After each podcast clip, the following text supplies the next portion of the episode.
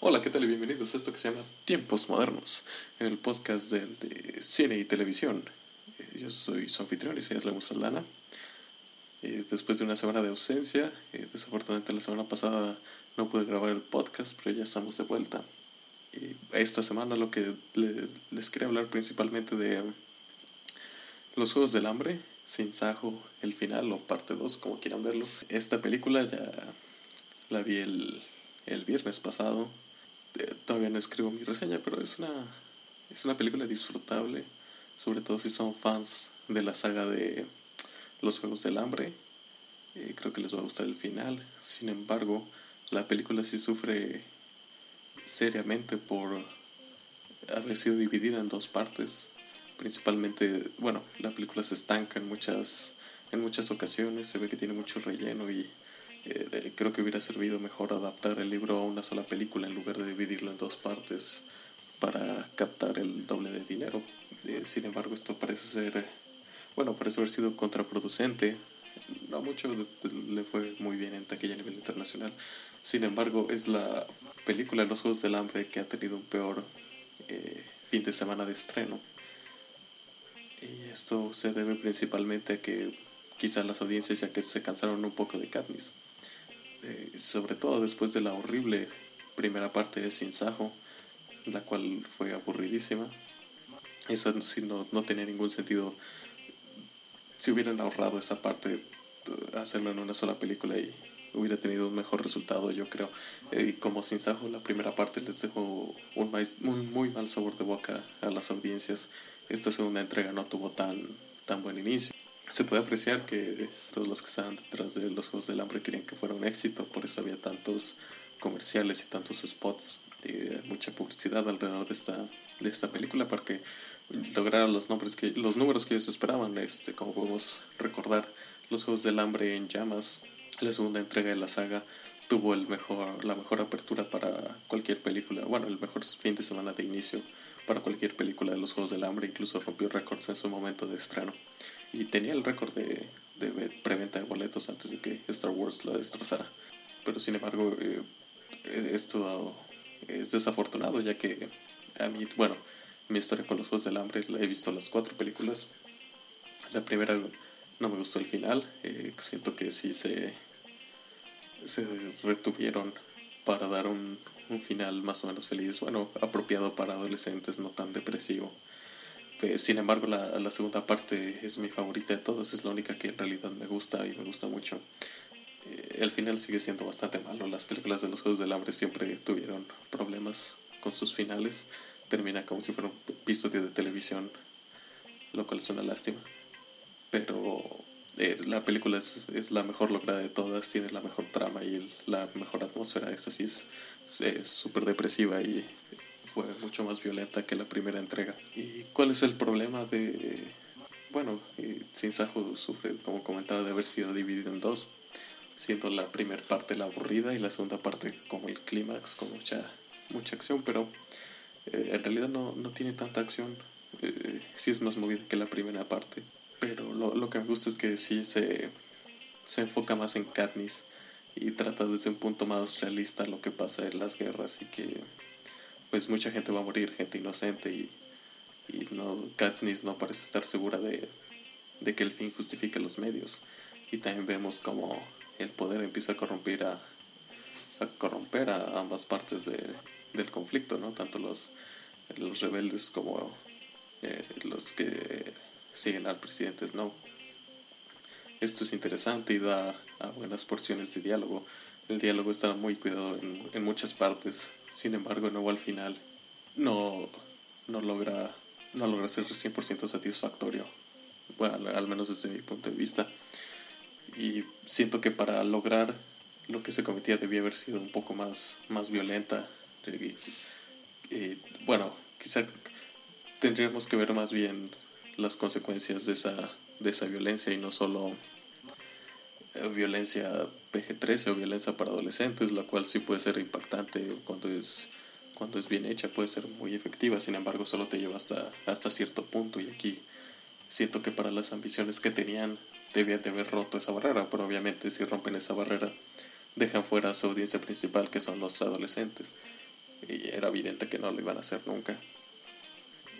Entonces esos son mis principales problemas. Este, el ritmo no, no es lo ideal, tiene buenas tomas eh, y tiene buenas escenas, pero no logra cumplir, no, no es un cierre digno para la saga que es para muchos como el, el estándar dorado de las adaptaciones de libros para adultos jóvenes, como se les conoce, que es más bien para adolescentes, ya que era los Juegos del Hambre siempre mantuvo esa calidad, esa calidad fue la que inició todo ese movimiento de adaptaciones, eh, demostró que eran que era factible hacer estas películas eh, en un presupuesto mucho más bajo que un blockbuster del verano y de tener un buen un buen ingreso. De ahí salió Divergente y la saga de Miss Runner. Bueno esta estructura es muy simple no están basadas en libros de adultos jóvenes. Tienen un cast joven con algunas participaciones de, de actores ya aprobados, como en, el caso de los Juegos del Hambre, pues tiene a Woody Harrelson y el ya fallecido, bueno, el difunto Philip Seymour Hoffman, del mismo Donald Sutherland y entre muchos otros. Eh, la saga Divergente tiene a, a, Kate Winslet y a, recientemente a Naomi Watts, pero siguen esta misma, esta misma fórmula y los Juegos del Hambre fue para la que mejor sirvió, ¿no? Que sí fue un gran fenómeno y lanzó a Jennifer Lawrence al superestrellato y es claro que es una actriz increíblemente talentosa, pero le, sirvió de plataforma. ¿Por qué se dividen las adaptaciones de libros? El, el, capítulo final en dos partes. Esto se inició con Harry Potter y la saga de Crepúsculo y obviamente es para sacarle más dinero a la franquicia, ¿no? Es, es el capítulo final, es, si lo puedes dividir en dos partes haces prácticamente el dinero de dos películas, bueno, en teoría, con más o menos el presupuesto de una, porque eh, el presupuesto de una película ya está, tú lo tienes planeado y solo serían como tomas adicionales, ¿no? Para llenar esos minutos extras que le faltarían o, que le faltarían a, las, a, la película, el dividirla en dos, por lo cual el costo-beneficio parece muy razonable. Sin embargo, la única vez que esto ha sido exitoso ha sido con Harry Potter, con las reliquias de la muerte, tanto la parte 1 como la 2, a mí, desde mi punto de vista son exitosas. Eh, no, ninguna parece de relleno, como es el caso de Crepúsculo, eh, inclusive del Hobbit, y de, eh, en especial de, de, los Juegos del Hambre. La, la Sin Sajo primera parte es, es puro, puro relleno. Casi no hay nada de sustancia en esa película. Y esto termina afectando la termina afectando la película, la estructura, lo que debería ser un final épico, ya se siente, eh, no, no carga el mismo impacto. Pues el negocio ya no, ya no suena tan, tan redituable, porque como mencionaba, la película ya tuvo el peor, el, final que debería ser la que tiene un mejor, una, un mejor fin de semana de estreno, tuvo el peor de toda la franquicia. Y esto es que la gente ya se cansó se cansó de Katniss y los Juegos del Hambre. Eso sí significa que la gente ya no, no está tan interesada en, en, esa franquicia. Y esto se debe a que la dividieron en, en dos partes y la primera parte fue malísima. Eso ya, yo creo que ya no está tan justificado. Hay que ver cómo lo logra eh, Marvel con Infinity War, que va a ser dividida en dos partes, porque lo entiendo, hay, hay películas tan ambiciosas y más si son comerciales tiene sentido dividirla en dos partes. Pero si lo hace simplemente por el dinero suena más ambicioso que, que tenga sentido artísticamente no, no, tiene mucho sentido. Entonces ojalá que se deje esta práctica de dividir en dos partes el final solo para sacar más dinero. Y se ve que bueno en base a los números de los juegos del hambre sin sajo el final se ve que ya no está resultando de la misma manera. Y digo si, si tiene sentido hacerlo que lo hagan pero si no no eh, no, ¿Por qué? ¿Por qué hacerlo? Porque forzar a la audiencia a ver una hora y media, dos horas de relleno antes de el verdadero final, ¿no? el de neta. Entonces sí, ojalá que eso se acabe. Y bueno, en otras noticias ya salió el primer tráiler oficial de Civil War, la película que va a poner, bueno, en la que se van a enfrentar el Capitán América contra Iron Man. Y esta película me tiene un poco nervioso, ya que de nuevo parece ser muy, muy ambicioso para una sola película, porque en dos horas y media va a tener que resolverse el conflicto de Bucky y el Capitán América y el Capitán América y Iron Man, y luego van a introducir a Black Panther, que trae otros conflictos, también van a introducir al nuevo Spider-Man y también hay un villano que va a ser Crossbones. Entonces todas estas tramas van a estar fluctuando. Parece que va a pasar lo mismo con que con Age of Ultron, donde había tantos personajes que la trama no, no, no, no, tenía mucho sentido y no tenía mucho sentido porque para dejarla en, un, en una duración comercial le tuvieron que cortar muchísimo y por eso hay, hay tantos saltos en la narrativa que no tienen mucho sentido y me temo que aquí pueda pasar lo mismo. Eh, y bueno, la, los efectos como siempre se ven, se ven fenomenales, las actuaciones se ven sólidas, pero sí está esa, esa duda de qué tan efectiva va a ser como una película. Eh, ¿Logrará contar la historia por completo o va a ser solo un, un tease ¿no? de, de algo que va a pasar en el futuro, como normalmente se han convertido estas películas de Marvel? ¿no? Puede igual que las peleas que vemos entre Iron Man y Capitán América sean los últimos 15 minutos de la película y eso está reservado para otra parte, no sé. Ah, todavía, de nueva cuenta, todavía no sale la película, pero sí hay que, hay que tener eso en cuenta, hay que mantener las expectativas en moderadas, ya que puede, puede no ser lo que está siendo anunciado, lo que está siendo promocionado, como muchas veces pasa con los trailers. Eh, de hecho, si, si ustedes ven el tease de Comic Con, no salía nada de lo que salió en este trailer, sino que se enfocaba más bien en Crossbones, que va a ser el villano por lo que sí hay que, hay que cuidar eso, que la película intente malabarear muchas, muchas, muchas tramas, muchas narrativas y que no, no funcione como película. Y los hermanos Russo, que son los directores, bueno, dirigieron Winter Soldier, que es una de las mejores películas de Marvel. Eh, no sé si tengan la habilidad para, para lograr esto de manera satisfactoria, porque Winter Soldier era una narrativa muy, muy sólida, muy, muy enfocada de hecho, casi no se relacionaba con las demás películas de Marvel, solo hasta el final, con las consecuencias que carga. Y, pero esta se ve tan tantas cosas que hacer que puede que no haga ninguna de ellas. Pero quién sabe, igual y termina siendo una buena película, igual y no. Ya veremos en mayo del 2016. Al igual que en esa. Bueno, en el 2016 también sale Batman. Batman v Superman, Dawn of Justice que también puede que sufra de lo mismo. Ya veremos el próximo año.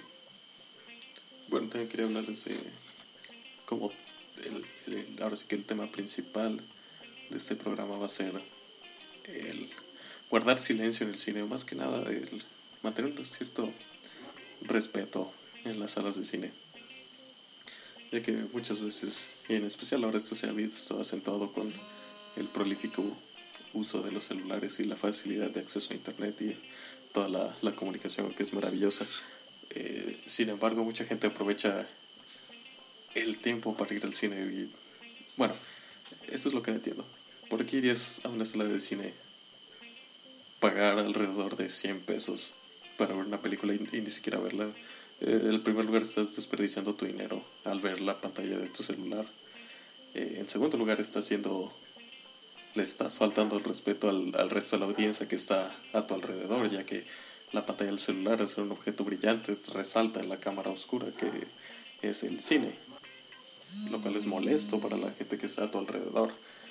Por lo cual sí les quería recomendar mantener ese ambiente de, de respeto en una sala de cine, y no solo en una sala de cine, sino en cualquier lado. La sala de cine es como un, micro ejemplo de esto. Solo es cuestión de educación, no eh, como no entiendo a la gente que va a platicar al cine eh, o los que se creen narradores, ¿no? Que le están narrando todo a, la persona de al lado, ¿no? O sea, si la película no trae narración, necesitamos narración adicional, ¿no? Eh, que la gente lo descubra o aquellos que meten niños chiquitos a películas que quizá no necesariamente es para su edad, pero que no, no entienden y les tienen que estar explicando todo. Entiendo que debe ser difícil encontrar a alguien de confianza para dejar a tu niño, pero si no lo puedes hacer, no vayas a una sala de cine. Y esto es porque, bueno, cuando estás con un grupo de personas, lo mínimo que deberías hacer es saber comportarte. Si no, solo estás demostrando una falta de educación y de cordialidad. Y eso, eh, la verdad, es molesto. O sea, está, vienes a disfrutar, también todos pagan lo mismo, ¿no? Y esperas disfrutar una película, pero no puedes. ¿Por qué? Porque, bueno, el de al lado está platicando, el que está delante de ti está viendo su celular. Y, es. Te, te, distrae, te saca de la, de la atmósfera y pues eso es una descortesía para el resto de la gente. Y también, por favor, si van al cine, bañense. Van a convertir una sala con cientos de personas y si no tienen esa higiene personal, no, no vayan a hacerle esos 90 eh, o, o 120 minutos imposibles a la persona de al lado. Eh, no solo una duchita, desodorante y vámonos, ¿no? Porque también es sumamente molesto cuando te toca alguien al lado que no, que no mantiene ese mínimo de higiene personal. Eh, no es que pase diario, pero sí ha llegado a suceder. Y sí, solo mantengan esa, esa cordialidad, ese respeto, esa amabilidad para que, así como te decía, este es un micro ejemplo de todo lo que pasa, quizás sí podamos ir, ir llevándonos mejor a ser una sociedad más, más llevadera. Eh, todos estamos juntos en esto, hay que llevárnoslo de la mejor manera posible. Si no te gusta la película, salte. Si estás aburrido, salte.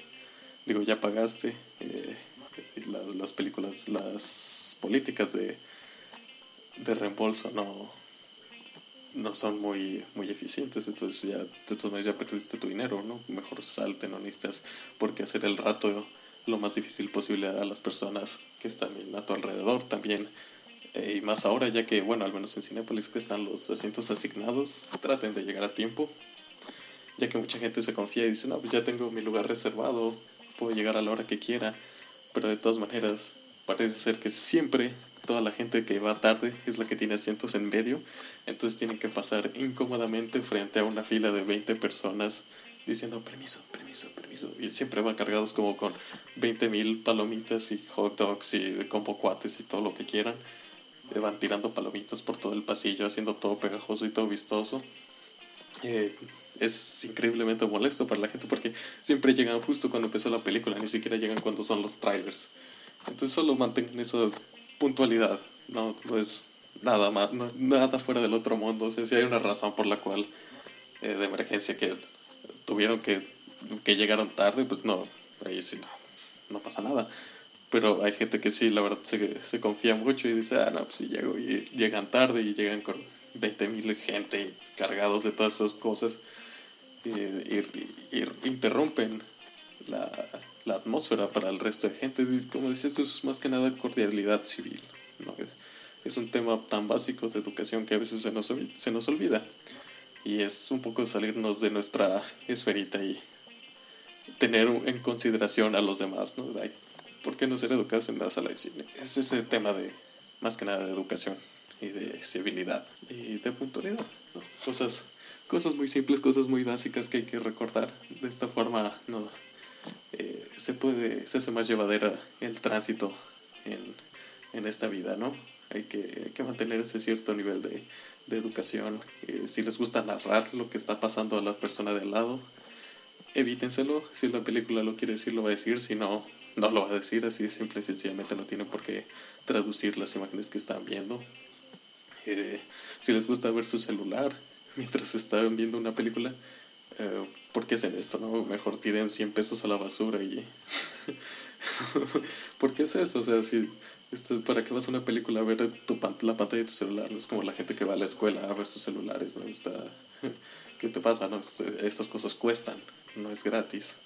Y sobre todo a los adolescentes que en realidad no es su bolsillo el que se ve directamente afectado, eh, pronto lo va a hacer. Entonces sí, mantengan ese, ese respeto y y es más de sentido como no sé si te está costando alrededor de 100 pesos ver una película, no, no desperdices ese dinero viendo la pantalla de tu celular si no te gusta salto. Es así de simple, así de sencillo.